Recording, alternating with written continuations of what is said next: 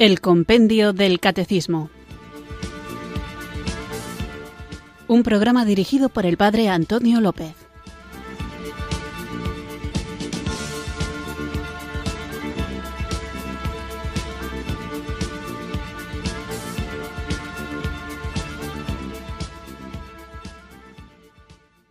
Muy buenas tardes, queridos oyentes de Radio María. Recibido un cariñoso saludo desde Irurzun, en Navarra, quienes sintonizáis una tarde más esta emisora de la Virgen, esta radio que cambia vidas, Radio María, para escuchar el programa El Compendio del Catecismo, nuestro espacio diario de formación católica, aquí en la emisora de la Virgen, en el que vamos recorriendo el libro, la joya del libro, de El Compendio del Catecismo para vivir esta fe que conocemos, compartirla y, cuando es necesario, cosa que ocurre muy a menudo, defenderla. Estoy dedicando los inicios del programa a algunas cuestiones prácticas sobre liturgia y en concreto me estoy centrando en algunos abusos que se dan y más en concreto todavía en el último programa hablaba de si era lícito o no dar aplausos en la iglesia.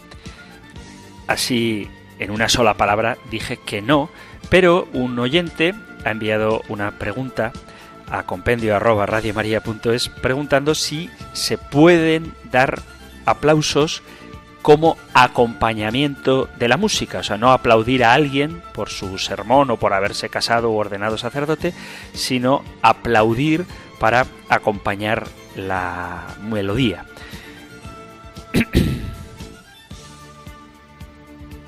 Quizá habría que dejar clara qué es la misa. Hablaremos del sacramento de la Eucaristía relativamente pronto y espero que profundicemos en ello, que es maravillosa la riqueza que encierra este sacramento, pero tenemos que tenemos que recordar que cuando nos reunimos a celebrar la Santa Misa somos una iglesia convocada por Dios, no un club privado para reunirnos y hacer las cosas que nos gustan, sino una iglesia católica, es decir, universal, un pueblo llamado, congregado por Dios, para rendirle culto. La Eucaristía es la memoria, el memorial de la muerte violenta por la que pasó el Señor. ¿Quién aplaude mientras otros sufren? El dolor es un dolor de amor, también conmemoramos ciertamente su resurrección, pero estamos siendo testigos de la pasión. ¿Quién hubiera dado palmadas en el Calvario? Los católicos debemos abstenernos de dar palmadas inapropiadamente en la misa, ya que la Eucaristía, aunque es una fiesta feliz, es también un memorial del Calvario. Por lo tanto, dar palmas puede despojarnos del verdadero significado de la liturgia y de la adoración cristiana. Es verdad que uno puede decir que hay argumentos para dar palmadas antes o después de la misa, pero hay que tener cuidado con que esto no sea una especie de antídoto contra el aburrimiento. Dar palmas no es necesariamente un signo de vitalidad litúrgica, sino que más bien distorsionan un poquito el sentido de la adoración y de la oración. Tenemos que evitar todo lo que dé la sensación de que en la celebración litúrgica queremos inventar un modo de entretenimiento, como si lo importante fuera o el canto o la homilía, la predicación, como ocurre en otras comunidades cristianas. No debería ser así.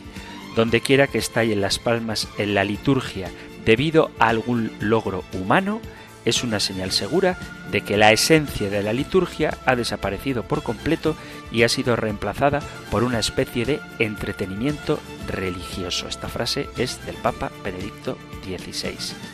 Si hay que dar palmas, si hay que felicitar a alguien, esto ha de hacerse fuera de la misa, Dice el Papa Francisco en una de las catequesis que dio sobre la misa, dice, la misa es el memorial del misterio pascual de Cristo, nos convierte en partícipes de su victoria sobre el pecado y la muerte y da significado pleno a nuestra vida.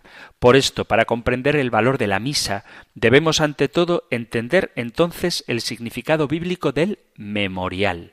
En la celebración litúrgica, estos acontecimientos se hacen, en cierta forma, presentes y actuales. De esta manera, Israel entiende su liberación de Egipto.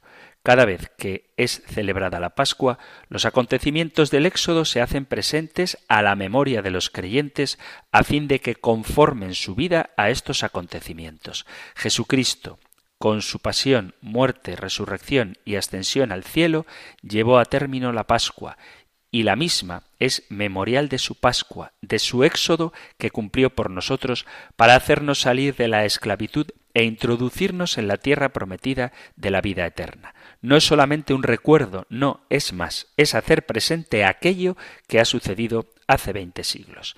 La Eucaristía nos lleva siempre al vértice de las acciones de salvación de Dios.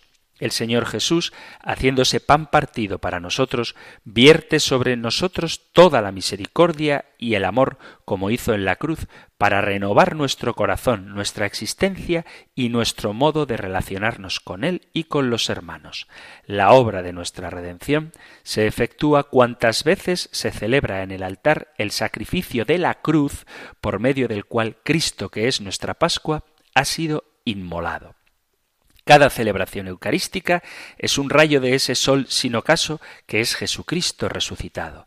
Participar en la misa, en particular el domingo, significa entrar en la victoria del resucitado, ser iluminados por su luz, calentados por su calor.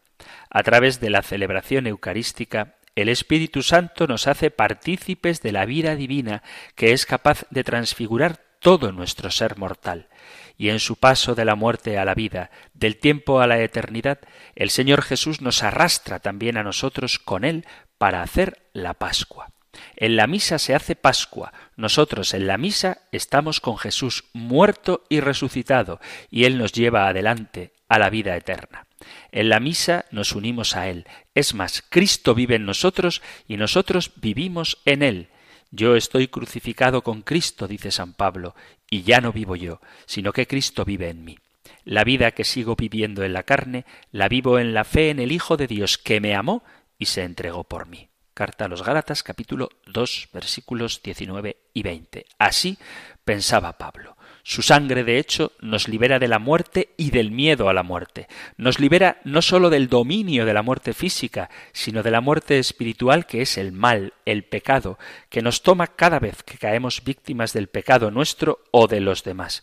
Y entonces nuestra vida se contamina, pierde belleza, pierde significado, se marchita. Cristo, en cambio, nos devuelve la vida. Cristo es la plenitud de la vida y cuando afrontó la muerte, la derrotó para siempre. Resucitando, destruyó la muerte y nos dio vida nueva. La Pascua de Cristo es la victoria definitiva sobre la muerte porque Él transformó su muerte en un supremo acto de amor. Murió por amor y en la Eucaristía Él quiere comunicarnos su amor pascual, victorioso, si lo recibimos con fe. También nosotros podemos amar verdaderamente a Dios y al prójimo, podemos amar como Él nos ha amado, dando la vida. Si el amor de Cristo está en mí, puedo darme plenamente al otro, en la certeza interior de que si incluso el otro me hiriera, yo no moriría. De otro modo, debería defenderme. Los mártires dieron la vida precisamente por esta certeza de la victoria de Cristo sobre la muerte. Solo si experimentamos ese poder de Cristo, el poder de su amor, seremos verdaderamente libres de darnos sin miedo. Esto es la misa, entrar en esta pasión, muerte, resurrección y ascensión de Jesús. Cuando vamos a misa es como si fuéramos al Calvario, lo mismo. Pero pensad vosotros, si nosotros en el momento de la misa vamos al Calvario, pensemos con imaginación, y sabemos que aquel hombre allí es Jesús, pero ¿nos permitiremos charlar, hacer fotografías, hacer espectáculo? No, porque es Jesús Nosotros seguramente estaremos en silencio, en el llanto y también en la alegría de ser salvados. Cuando entramos en la iglesia para celebrar la misa, pensemos esto. Entro en el Calvario, donde Jesús da su vida por mí, y así desaparece el espectáculo, desaparecen las charlas, los comentarios y esas cosas que nos alejan de esto tan hermoso que es la misa, el triunfo de Jesús. Hoy es más claro cómo la Pascua se hace presente y operante cada vez que celebramos la misa, es decir, el sentido del memorial. La participación en la Eucaristía nos hace entrar en el misterio pascual de Cristo, regalándonos pasar con Él de la muerte a la vida, es decir, allí en el Calvario. La misa es rehacer el Calvario, no es un espectáculo. Hasta aquí las palabras del Papa Francisco. Y a propósito de la pregunta de si se podría dar palmas para acompañar cierto tipo de cantos en la misa, vuelvo a repetir, en la misa, la pregunta que yo haría, en vez de dar una respuesta sencilla de sí o no, sería, ¿realmente todos los cantos que cantamos durante la misa son adecuados para esa celebración? Es una pregunta importante porque es verdad que hay cantos que a lo mejor piden palmas, como que invitan a, compartirlas dando palmas, pero la pregunta que hay que hacerse es, ¿realmente ese canto es adecuado para estar en el Calvario?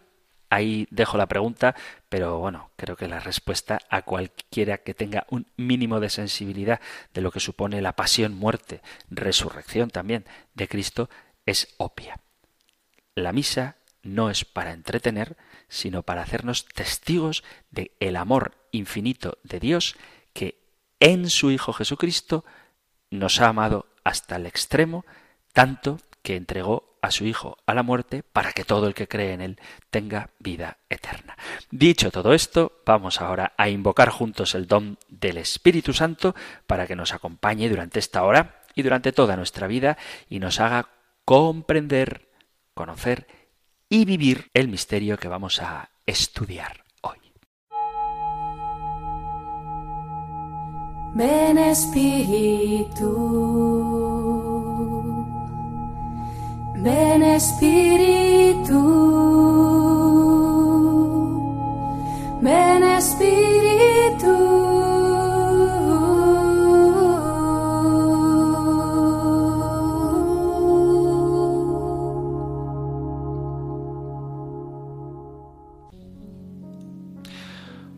Oh María, hija humildísima del Padre, Madre purísima del Hijo, sagrario amadísimo del Espíritu Santo. Yo te amo y te ofrezco todo mi ser para que lo bendigas. Madre admirable, consuelo del que llora, abogada dulcísima de los pecadores, ten piedad de todos aquellos a quienes amo, y por tu inmaculado corazón, sagrario de la Santísima Trinidad, asiento de tu poder, trono de sabiduría y océano de bondad, alcánzanos que el Espíritu Santo forme en cada uno de nuestros corazones un nido en el que se repose para siempre. Alcánzame lo que con todo el fervor de mi alma te pido por los merecimientos de Jesús y los tuyos, y si es para mayor gloria de la Trinidad Santísima y bien de mi alma. Virgen Santa, Sagrario del Espíritu Santo, acuérdate de que eres mi madre. Amén.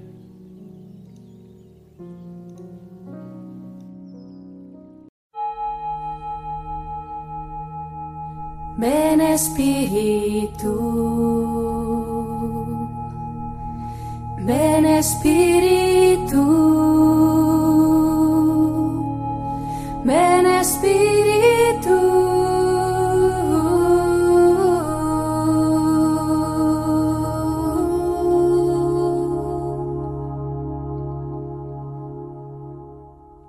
Hemos invocado al Espíritu Santo con esta preciosa oración que una oyente ha enviado al correo electrónico compendio arroba Sabéis que al correo electrónico o al número de WhatsApp podéis enviar cualquier cosa que queráis compartir. No necesariamente tienen que ser preguntas, también testimonios o como en este caso la oración que invoca al inicio del programa al Espíritu Santo. Debo confesar que la he cambiado un poquito porque en dos ocasiones hablaba de la Virgen María como esposa del Espíritu Santo y en su momento ya expliqué en el programa que no me parece que sea una expresión adecuada, esposa del Espíritu Santo. María es hija de Dios Padre, es madre de Dios Hijo y es sagrario, templo del Espíritu Santo. Pero al decir esposa del Espíritu Santo da la sensación de que quien engendra a María es el Espíritu. Y no es verdad. Es el Padre quien por el Espíritu Santo engendra al Hijo en el seno virginal de nuestra Madre del Cielo. Son pequeños matices, pero yo creo que es importante tenerlos en cuenta.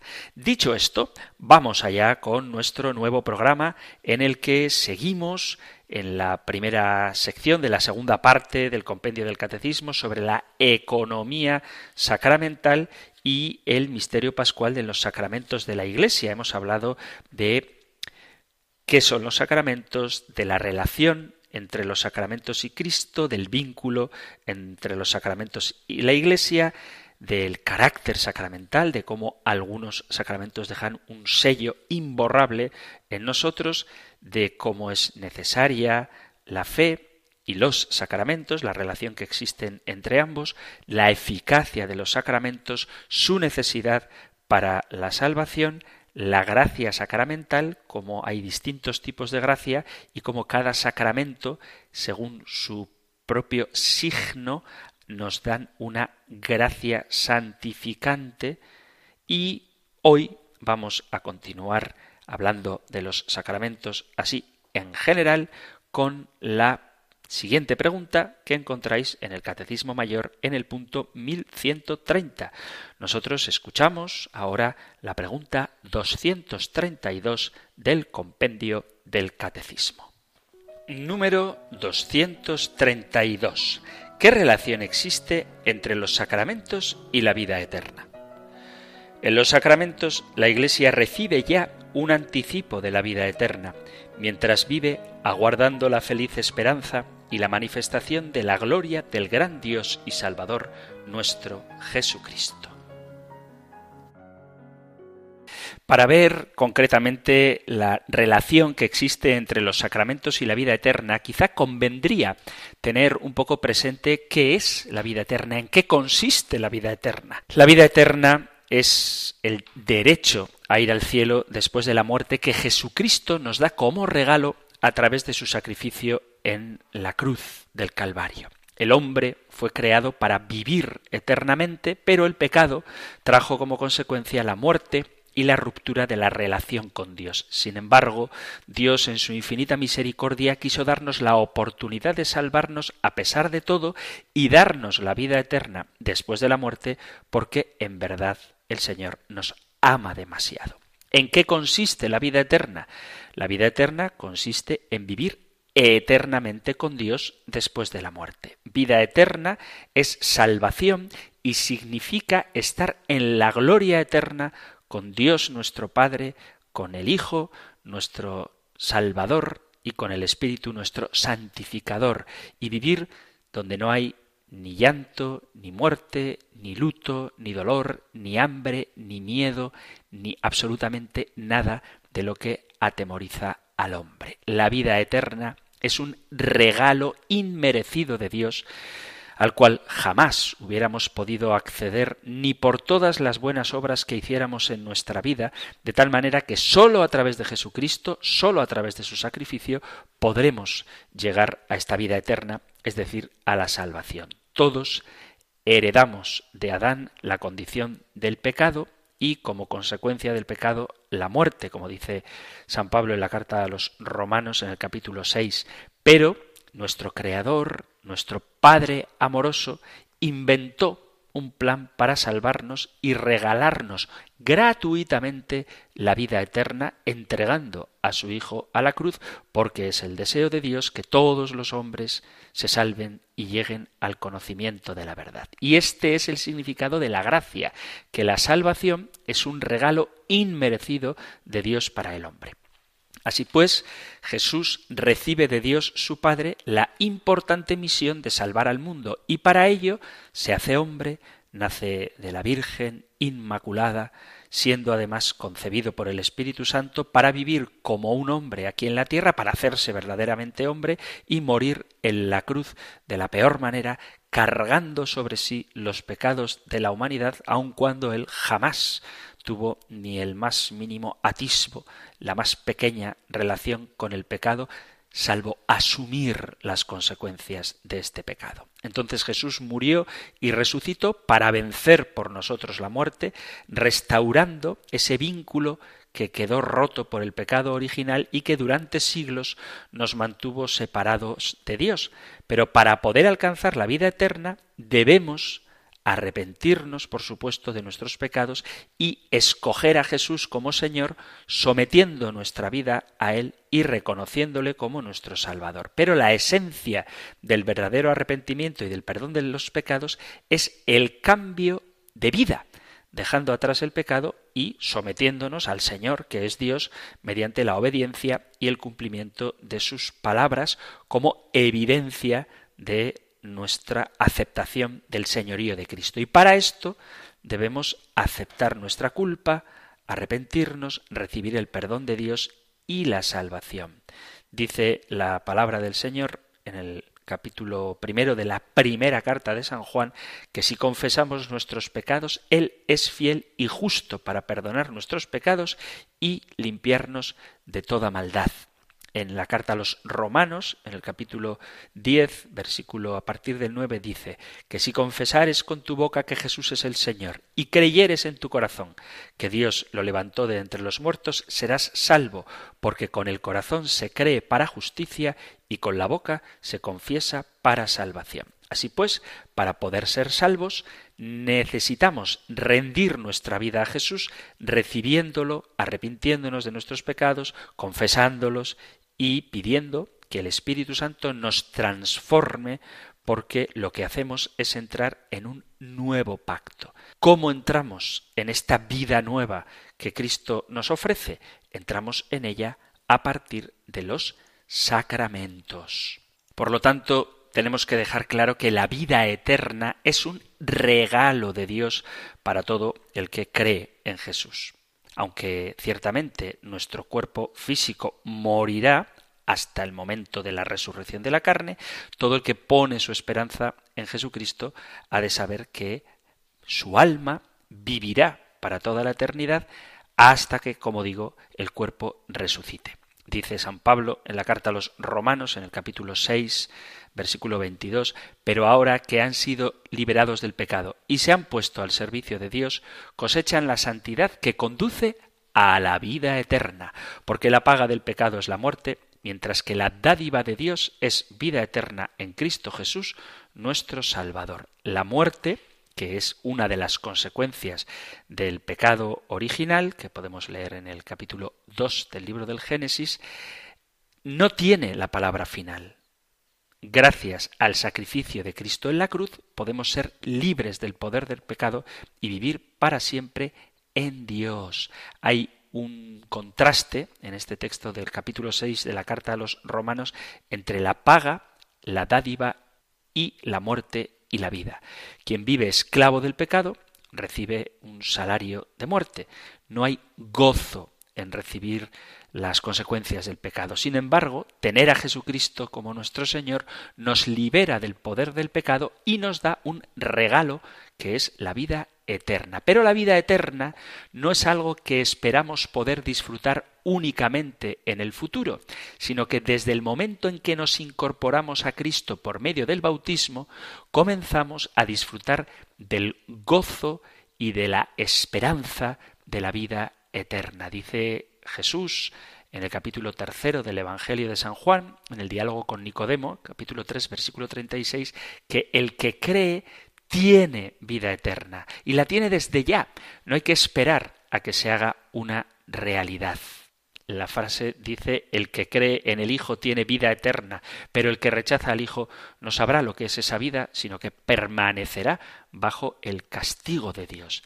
Cada uno de nosotros puede elegir durante el tiempo de su vida dónde quiere pasar la eternidad. Esto es algo que debería hacernos tomar muy en serio nuestra vida. Para hacerlo debe escoger si acepta o rechaza a Jesús y el señorío de Cristo, no solamente Señor, Señor, sino cumplir la voluntad del Padre. Aceptar a Jesús y cómo a través de él obtenemos la salvación y el perdón de los pecados trae vida eterna. Y, por el contrario, rechazarlo tiene como consecuencia el castigo. Y esto es algo que dice la Sagrada Escritura. El deseo de Dios es que todos los hombres se salven. Él no desea condenar a nadie. El anhelo del corazón de Dios es que todos acepten la vida eterna que Él quiere regalarnos y por eso Cristo vino a la tierra y por eso envió al Espíritu Santo y por eso fundó la Iglesia y por eso instituyó en su Iglesia los sacramentos, porque Dios no envió a su Hijo al mundo para condenar al mundo, sino para que el mundo se salve por Él. El que cree en Él no es condenado, pero el que no cree ya está condenado por no haber creído en el nombre del Hijo unigénito de Dios. Evangelio de San Juan, capítulo 3, versículo 17 y 18. Y en el capítulo sexto del Evangelio de San Juan, donde habla del pan de vida, de la Eucaristía, dice, porque la voluntad de mi Padre es que todo el que reconozca al Hijo y crea en Él tenga vida eterna, y yo lo resucitaré en el día final. La invitación es para todos, no importa cómo haya sido tu vida hasta ahora, Dios te ofrece hoy una nueva oportunidad para que aceptes su salvación, una salvación que ya empezamos a pregustar ahora y la pregustamos a través de los sacramentos. Hablar de vida cristiana en sentido pleno es hablar de sacramentos, de vida sacramental, porque la vida cristiana nace crece, se desarrolla y llega a su plenitud precisamente por los sacramentos. Es cristiano no simplemente quien cree en Jesús de una manera teórica, sino particularmente aquel que permite que Jesús lo haga suyo, que permite que Jesús lo llene de su amor y de sus gracias y que lo transforme en un hombre nuevo. Y esto lo realiza el Señor por la recepción frecuente de los sacramentos. En los sacramentos Dios nos comunica la vida de Jesús en quien Él se complace por el don del Espíritu Santo, que es Señor y dador de vida, tal y como rezamos en el credo largo, en el credo niceno-constantinopolitano. Por lo tanto, es necesario y urgente que saquemos de nuestra mente y de nuestro corazón esa idea tan extendida de que los sacramentos son una especie de adornos que los que decimos pertenecer a la Iglesia nos ponemos para mostrar a los demás que estamos dentro del club y que cumplimos cabalmente con lo que ha sido estipulado. Eso no es así. Y también aquella otra idea que considera que los sacramentos son mandamientos y que como tales hay que recibirlos no por lo que ellos son, sino por lo que representan, no por lo que comunican, sino para no caer en el pecado de no recibirlos. Hay que entender que conocer los sacramentos uno a uno, tomar conciencia de lo que cada uno de ellos es en su más profundo significado, de las gracias que nos comunican por la pasión, muerte y resurrección de Jesús en la que todos ellos se fundamentan. El compromiso con Dios y el compromiso con los demás que los sacramentos implican nos ayudará en primer lugar a empezar a ver las cosas de otra manera, bajo una perspectiva más profunda, más verdadera, más conforme con el deseo de Dios. Además, si conocemos el significado, el sentido profundo de los sacramentos, aprenderemos a caminar por un camino nuevo en nuestra vida cristiana, marcada ya, al menos, por el sacramento del bautismo, el sacramento de la confirmación, el de la penitencia y sobre todo la Eucaristía, y también nos llevará a acercarnos con mayor frecuencia y con mayor fruto a estos sacramentos, el de la Eucaristía y la penitencia, que alimentan, curan y fortalecen nuestra vida de fe y nuestra esperanza cristiana. Los sacramentos, y esto es algo que hay que repetir, no son algo mágico, ni mucho menos, ni reparten la salvación por todas partes, como piensan muchos que creen que por el hecho de estar bautizados, comulgar o confesarse una vez al año, ir a misa uno que otro domingo o a última hora y casarse por la iglesia es suficiente. Los sacramentos son dones, regalos de Dios que lo hacen presente ya en medio de nosotros, dones de su amor y de su bondad, dones que nos comunican su gracia, la salvación que Jesús consiguió para todos con su vida, su pasión, su muerte y su resurrección. Por eso no podemos acercarnos a recibirlos así nada más como si se tratara simplemente de cumplir unos requisitos o de imitar lo que otros hacen. Tenemos que prepararnos espiritualmente, tomar conciencia de lo que son y de lo que significan, de lo que representan para nuestra vida cristiana, de las gracias que nos comunican, también de lo que nos exigen, del compromiso que implican.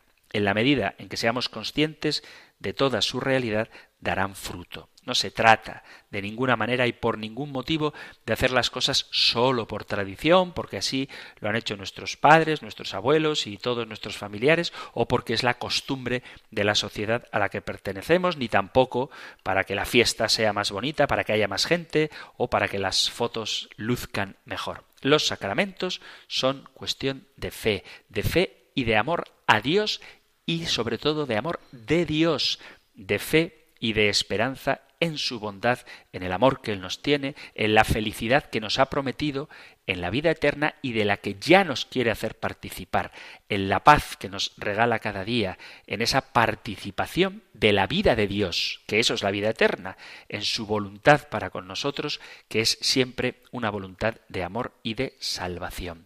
Si no tenemos fe, si no tenemos esperanza, si no sentimos el amor de Dios en nuestro corazón, si no somos felices por creer, si no creemos con fuerza, con radicalidad, profundamente, por encima de todos y de todo, con la fe que Dios mismo pone en nuestra alma, cualquier cosa que hagamos en este sentido será una farsa y un engaño.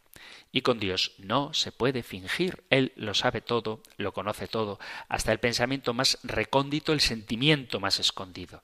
Dios, que es la verdad, detesta las mentiras, detesta que queramos hacerle creer que lo estamos buscando cuando en realidad no es así, que nuestro corazón late por Él cuando Muchas veces lo que ocurre es que somos indiferentes y procuramos vivir al margen de su amor, de su bondad, de sus mandamientos, de sus dones y de sus gracias.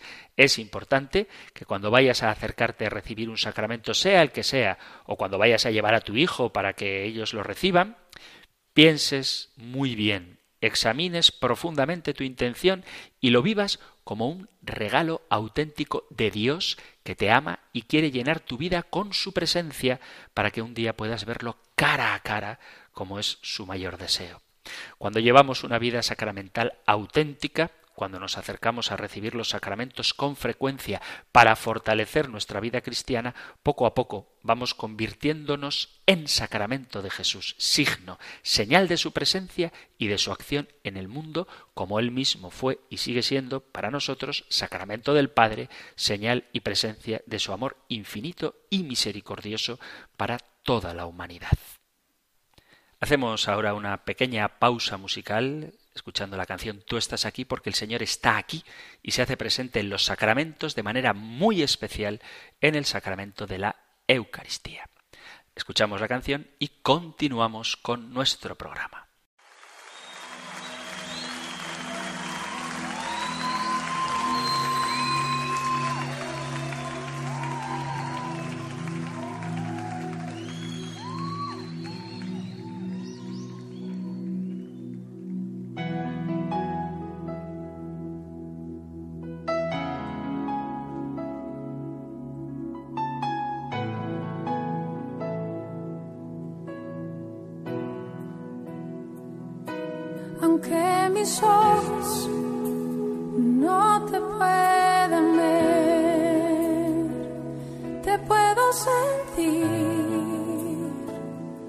Que estás aquí, aunque mis manos no pueden tocar tu rostro, Señor. Sé que estás aquí.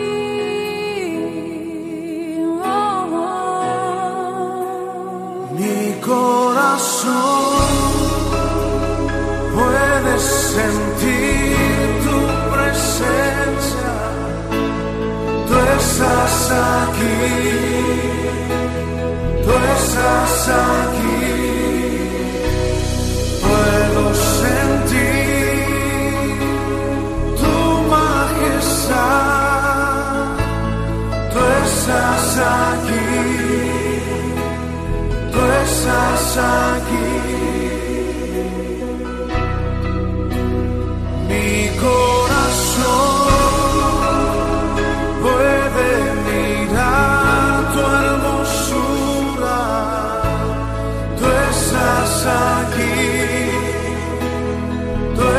Estás aquí.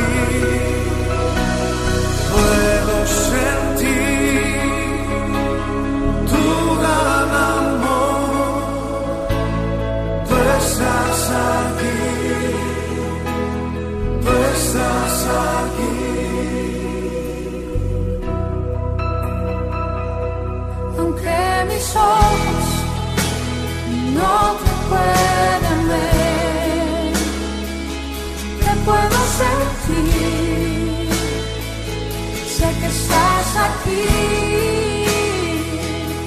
aunque mis manos no pueden tocar tu rostro, Señor sé que estás aquí.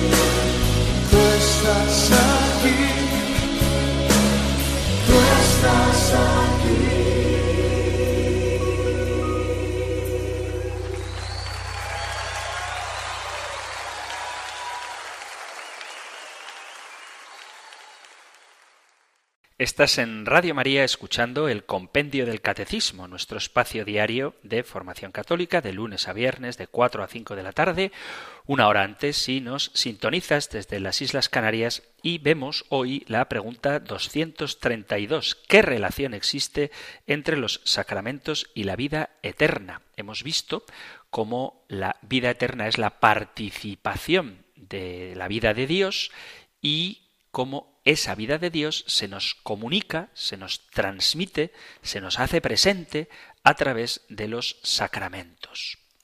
A través del Espíritu Santo, Dios ha dado a los cristianos el cielo como un anticipo de la eternidad. Pero a veces los cristianos se olvidan de este don para llevar una vida opaca, una vida hipócrita, una vida eh, que externamente sí que parece que se somete a Dios, pero que luego en la vida práctica no es tan entregada, tan confiada y tan sometida al plan de Dios. Esto es una frase del Papa, lo de que nos olvidamos del don del Espíritu Santo. Dice el Papa Francisco que el Espíritu Santo es el sello de luz con el que Dios ha dado el cielo a los cristianos. Por eso nosotros debemos vivir en esa idea de que estamos destinados a la vida eterna y gozarnos ya aquí y ahora de ese destino final que nos aguarda. Correr, comprar, consumir, trabajar por un sueldo, intentar llegar a fin de mes, volver a comprar, ahí no tengo tiempo, no puedo parar, si me detengo, lo importante no estará al alcance de mis manos, se me escapa todo. Pero espera un poco. Tranquilo, rebobina, ¿Cómo es eso de que si te detienes pierdes lo más importante de la vida? En algo tienes razón. Si no tienes nada importante como horizonte, hay una cosa que es cierta. Si no tienes nada importante como horizonte, todas las pequeñas cosas de cada día se vuelven urgentes, imprescindibles e indelegables. Pero esta no es la verdad del católico.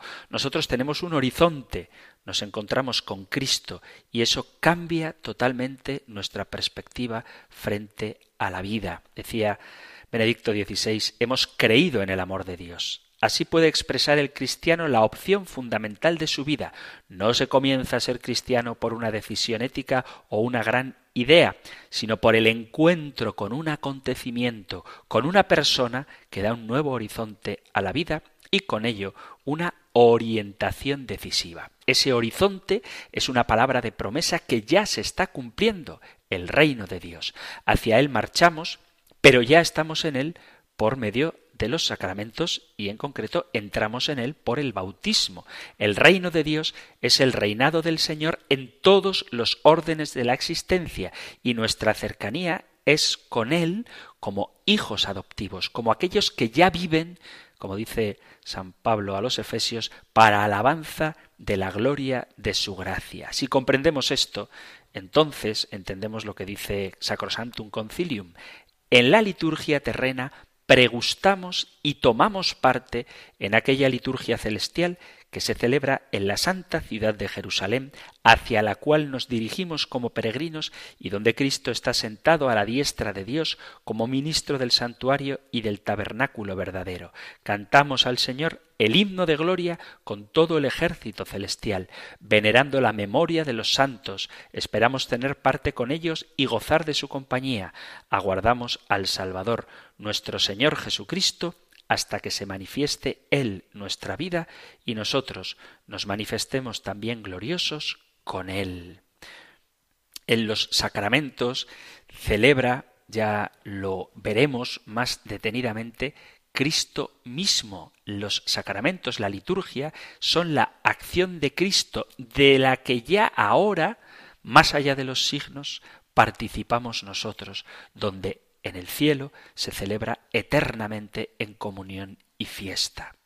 La liturgia de la Iglesia, por lo tanto, no es una imitación más o menos fiel de la liturgia celestial, ni mucho menos una celebración de forma paralela o alternativa, más bien significa y representa una concreta manifestación sacramental de la liturgia eterna os animaría a que leamos el capítulo cuarto del libro del Apocalipsis. Cuando celebramos la liturgia, es la creación entera la que eleva una alabanza incesante a Dios y es justamente a esta liturgia ininterrumpida que se da en el cielo a la que la comunidad formada por el pueblo santo de Dios, reunido fraternalmente en el regocijo de la asamblea litúrgica, se asocia en las celebraciones eclesiales. El cielo y la tierra se reúnen en una sublime comunión de los santos. Por eso comprendemos la verdadera fe del creyente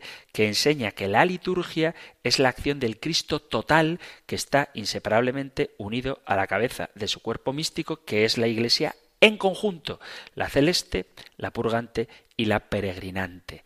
La acción litúrgica se lleva a cabo no representando la celebración de los miembros de una comunidad particular, sino toda la Iglesia universal se implica en la celebración y más todavía en la liturgia donde se habla de la Iglesia como sacramento de unidad y se realiza en su máximo esplendor. En ella, la íntima unidad que hay entre los fieles, tanto los de la tierra como los del cielo, se hace expresión viva real y concreta. Por eso Dice San Juan Pablo II, ahora nos dirigimos a Cristo para que por el Espíritu Santo nos ayude a presentarnos puros ante el Padre. Es lo que nos invita a hacer Simeón Metafraste en una oración que la liturgia de las iglesias orientales propone a los fieles. Tú que por la venida del Espíritu Santo Consolador de tus discípulos santos has hecho vasos de honor, haz de mí una morada digna de su venida. Tú que debes venir de nuevo y juzgar al mundo entero con toda justicia, permíteme también a mí venir ante ti, mi juez y mi creador, con todos tus santos, para alabarte y cantarte eternamente, con tu Padre eterno y tu santísimo, bueno y vivificante Espíritu, ahora y siempre. Juntamente con nosotros, la creación expectante está aguardando la plena manifestación de los hijos de Dios y espera ser liberada de la esclavitud de la corrupción para entrar en la libertad gloriosa de los hijos de Dios. Esto es una cita de San Pablo a los romanos en el capítulo 8. El libro del Apocalipsis nos anuncia en el capítulo 21, un cielo nuevo y una tierra nueva, porque el cielo y la tierra anteriores desaparecerán. Y San Pedro, en la segunda carta, recurre a estas imágenes apocalípticas para reafirmar los cielos en llamas se disolverán y los elementos abrasados se fundirán, pero nosotros, confiados en la promesa del Señor, esperamos un cielo nuevo y una tierra nueva en que habite la justicia. Todo esto ocurre en la misa, tanto en la misa, en el sacramento de la Eucaristía celebrada por el Papa en una solemnidad, como la que hacen los obispos en la catedral llena o cualquier párroco en una humilde y pequeña parroquia con apenas dos fieles. En la misa cielo y tierra se juntan para alabar ya, ahora, hoy a Dios. Por eso los ángeles y los arcángeles y todos los coros celestiales celebran tu gloria unidos en común alegría. Permítenos asociarnos a sus voces cantando humildemente tu alabanza. A esta alabanza estamos invitados los seres humanos. Por eso el cristiano vive siempre teniendo presente el cielo y para acceder al cielo necesita a Jesucristo y Jesucristo se nos da, nos da su gracia para gloria de Dios por la acción del Espíritu Santo en los sacramentos. Por eso los sacramentos son una anticipación de la vida eterna. Estamos llamados a la santidad, a la vida de Dios. Ser santo es un don gratuito de Dios que debemos amar y estimar. Pero la pregunta que mucha gente se hace es ¿y cómo hago yo para conquistar esta cima tan difícil, casi imposible?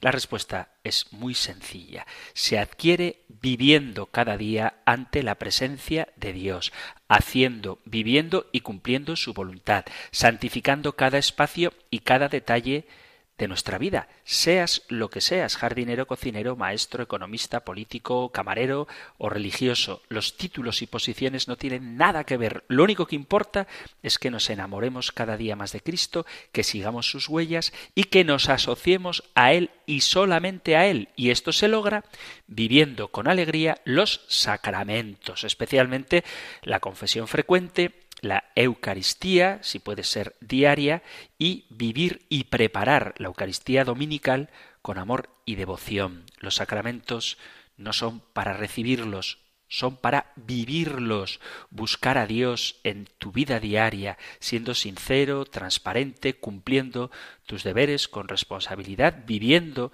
con alegría mostrando la fe, no por obligación, no para que nos vean, sino porque es una responsabilidad divina y al mismo tiempo ofreciendo los sacrificios de nuestra vida diaria y sobre todo el sacrificio de Jesucristo en la cruz que se actualiza en cada misa.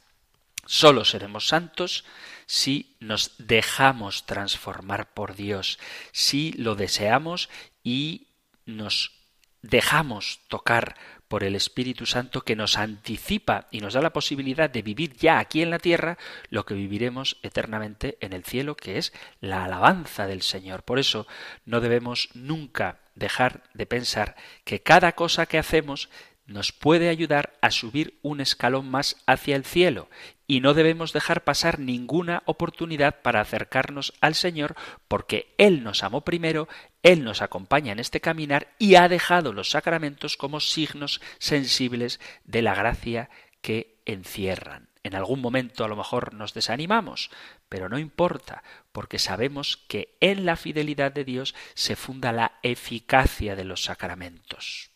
Como decía Santa Teresita del Niño Jesús, en lugar de desanimarme, me he dicho a mí misma, Dios no puede inspirar deseos irrealizables, por lo tanto, a pesar de mi pequeñez, puedo aspirar a la santidad, y la santidad se adquiere en compañía de Jesús y Jesús se nos hace presente en los sacramentos. El cielo es nuestra meta y por eso debemos buscarlo siempre. Y donde lo encontramos, donde se hace presente el cielo en la tierra, lo vamos a ver muy prontito, es en los sacramentos y de manera muy especial en la Santa Misa. Y que nadie se confunda. Aspirar al cielo significa tener los pies bien asentados en la tierra, no olvidarnos de nuestros hermanos. Esto lo digo porque hay quien a veces interpreta que la Iglesia que aspira al cielo es una especie de evasión para no implicarnos en las necesidades humanas y eso no es verdad. Es más, quienes mejor se comprometen en las realidades del cielo son quienes más transforman la humanidad, son quienes mejoran este mundo. Dice San Pablo en la carta a los Efesios capítulo 3, versículo a partir del 12, quien mediante la fe en Él nos da valor para llegarnos confiadamente a Dios, por lo cual os ruego que no os desaniméis a causa de las tribulaciones que por vosotros padezco, pues ellas son vuestra gloria. Por eso doblo mis rodillas ante el Padre, de quien toma nombre toda familia en el cielo y en la tierra, para que os conceda, según la riqueza de su gloria, que seáis fortalecidos por la acción de su Espíritu en el hombre interior, que Cristo habite por la fe en vuestros corazones, para que arraigados y cimentados en el amor podáis comprender con todos los santos cuál es la anchura y la longitud, la altura y la profundidad, y conocer el amor de Cristo, que excede a todo conocimiento, para que os vayáis llenando hasta la total plenitud de Dios a aquel que tiene poder para realizar todas las cosas incomparablemente mejor de lo que podemos pedir o pensar, conforme al poder que actúa en nosotros, a Él la gloria en la Iglesia y en Cristo Jesús por todas las generaciones y por todos los tiempos.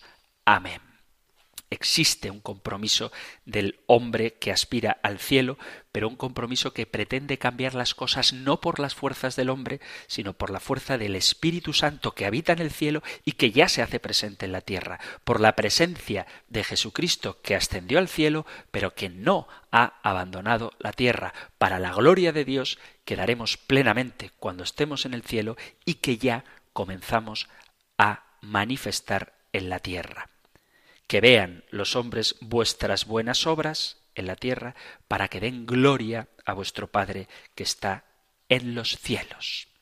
Así dice el Evangelio de San Mateo en el capítulo quinto, versículo 16. Que brille vuestra luz delante de los hombres en la tierra, para que den gloria a vuestro Padre que está en los cielos. Y ese es el objetivo para el que hemos sido creados. Os voy a leer de nuevo, y ya terminamos el programa de hoy, la primera pregunta del compendio del catecismo, que es bueno que nunca la perdamos de vista. ¿Cuál es la primera pregunta? ¿Cuál es el designio de Dios para el hombre?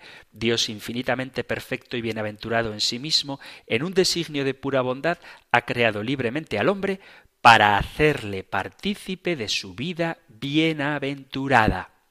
En la plenitud de los tiempos, Dios Padre envió a su Hijo como Redentor y Salvador de los hombres caídos en el pecado, convocándolos en su Iglesia y haciéndolos hijos suyos de adopción por obra del Espíritu Santo y herederos de su bienaventuranza. Estamos creados, hemos sido creados para participar de la vida de Dios y para ello ha enviado a su Hijo al mundo y en su iglesia recibimos los sacramentos que por la acción del Espíritu Santo nos hacen herederos de su eterna bienaventuranza. Y hasta aquí, queridos amigos, queridos oyentes, el tiempo para nuestro programa de hoy. Si queréis compartir con Radio María, con todos los oyentes, o conmigo, si no me dais permiso para hacer público vuestro mensaje, contestadme a la pregunta de cuánto pensáis en el cielo, si realmente es vuestra aspiración o si es algo a lo que estáis resignados porque aquí no se queda nadie viviendo para siempre. Si esa es la opción o si por el contrario aspiramos positivamente como algo deseado al cielo y somos conscientes de que el cielo no es algo que nos espera allá lejos, sino que ya se hace presente con la presencia de Cristo aquí en la tierra. Si el cielo es estar en presencia de Dios, participar de los sacramentos es estar en el cielo, porque en ellos Dios se hace presente de manera muy especial en la Eucaristía, donde el Dios humanado se hace pan para nosotros. Si queréis compartir esta pregunta, esta respuesta a la pregunta que os he hecho o cualquier otra cosa que queráis transmitir, comunicar con el programa, podéis hacerlo a través de la dirección de correo electrónico compendio arroba radiomaria.es, compendio arroba radiomaria.es o del número de teléfono para WhatsApp 668 594 383 668 594 383. Terminamos ahora recibiendo la bendición del Señor. El Señor te bendiga y te guarde, el Señor ilumine su rostro sobre ti y te conceda su favor, el Señor te muestre su rostro y te conceda la paz. Muchísimas gracias por estar ahí, gracias por escuchar el compendio del catecismo y si queréis volveremos a encontrarnos en un próximo programa. Un fuerte abrazo.